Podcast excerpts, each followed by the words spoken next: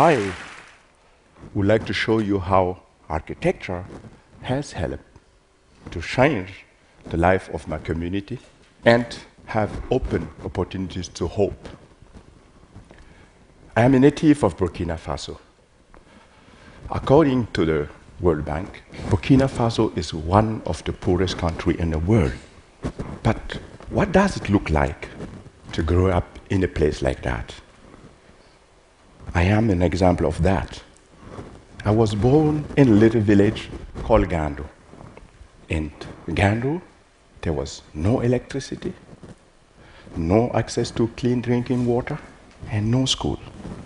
But my father wanted me to learn how to read and write. For this reason, I have to leave my family when I was seven and to stay in a city far away from my village with no contact to my family.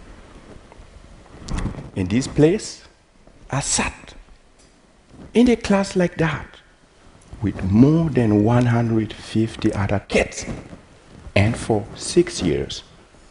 And this time, it just happened to me to come to school to realize that my classmate was died. Today, not so much has changed. There is still no electricity in my village. People still die in Burkina Faso. And access to clean drinking water is still a big problem. I had a luck. I was lucky because this is fact of life when you grow up in a place like that. But I was lucky. Had a scholarship. I could go to Germany to study. So now, I suppose I don't need to explain to you how great a privilege it is for me to be standing before you today from Gando, my home village in Burkina Faso, to Berlin in Germany to become an architect is a big, a big step. So, but what to do with this privilege? Since as a, stu- a student, I wanted to open up better opportunities to other kids in Gando. I just wanted to use my skills and build a school. But how do you do when you're still a student and you don't have money?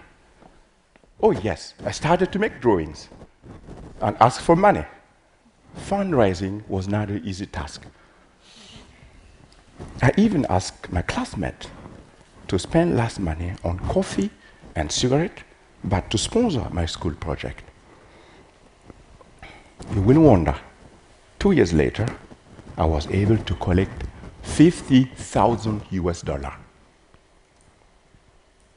When I came home to Gando to bring the good news, my people was over the moon. But when they realized that I was planning to use clay, they were shocked. A clay building is not able to stand a rainy season. And Francis want us to use it and build a school. Is this the reason why he spent so much time in Europe studying instead of working on the field with us? My people build all the time with clay, but they don't see any innovation with man. So I had to convince everybody. I started to speak with the community, and I could convince everybody, and we could start to work.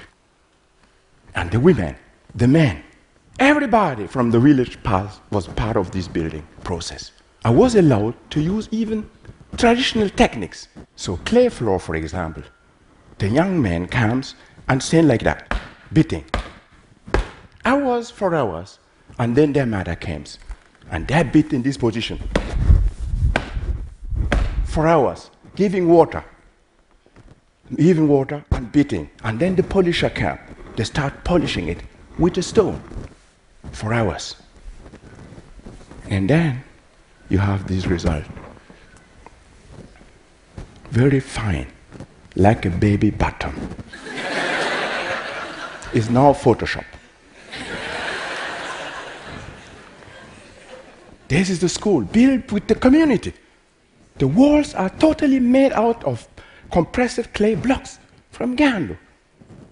The roof structure is made with cheap steel bars normally hidden inside concrete. In the classroom, the ceiling is made out of both of them used together.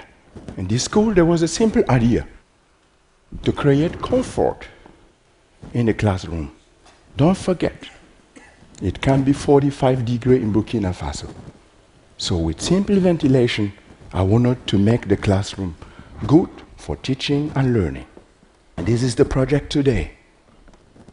12 years old, still in best condition. And the kids, they love it. And for me and my community, this project was a huge success. It has opened up opportunities to do more projects in Gando. So I could do a lot of projects, and here I'm going to share with you only three of them. But the first one is the school extension, of course. How do you explain drawings and engineering to people who are neither able to read nor write? I start to build a prototype like that. The, the innovation was to build a clay vault. So, and then I jump on the top like that with my team, and it works. The community is looking, it still works. So we can build. and we keep building, and that is the result. The kids are happy and they love it. The community is very proud. We made it. And even animals, like these donkeys, loves our buildings. the next project is the library in Gando. As you know, we try to use, introduce different ideas in our buildings, but we often don't have so much material. Something we have in Gando are clay pots. We wanted to use them to create openings. So we just bring them, like you can see, to the building site. We start cut them, and then we place them on the top of the roof before we pour the concrete, and you have this result. The openings are letting the hot air out and light in. Very simple. My most recent project in Gando is an high school project. I would like to share with you this. The innovation in this project is to cast mud, like you will cast concrete. How do you cast mud? We start making a lot of models, like you can see, and when everything is ready, when you know what is the best recipe and the best form, you start working with the community. And sometimes I can leave. They will do it themselves. I came to speak to you like that. Another factor in Gando is rain. When the rains come, we hurry up to protect our fragile walls against the rain.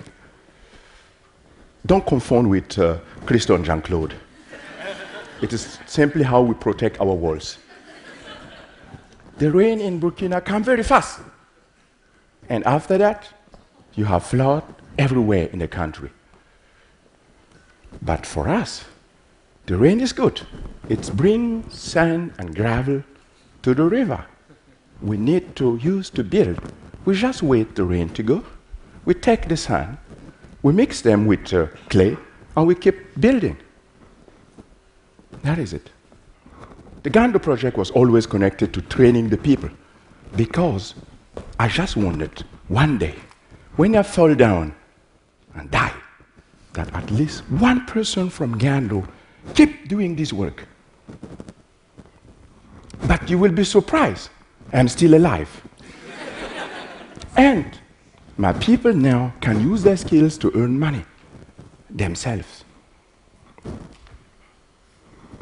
Usually, for a young man from Gando to earn money, you have to leave the country to the city, sometimes leave the country, and some never come back, making the community weaker. But now, they can stay in the country and work on different building sites and earn money to feed their family. It's a new quality in this work. Yes, you know it. I have won a lot of award through this work. For sure, it has opened opportunities. I have become myself now. The reason why I do what I do is my community.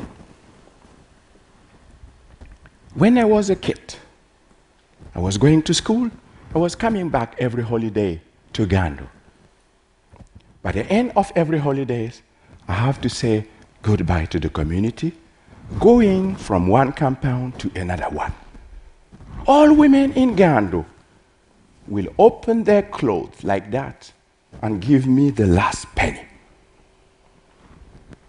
In my culture, this is a symbol of deep affection. As a seven years old guy, I was impressed. I just asked my mother one day, why all these women love me so much? she just answered, they are contributing to pay for your education, hoping that you will be successful and one day come back and help improve the quality of life of the community. I hope now that I was able to make my community proud through this work. And I hope I was able to prove you the power of community and to show you that architecture can be inspiring for communities to shape their own future. Merci beaucoup. Thank you. Thank you. Thank you. Thank you. Thank you. Thank you.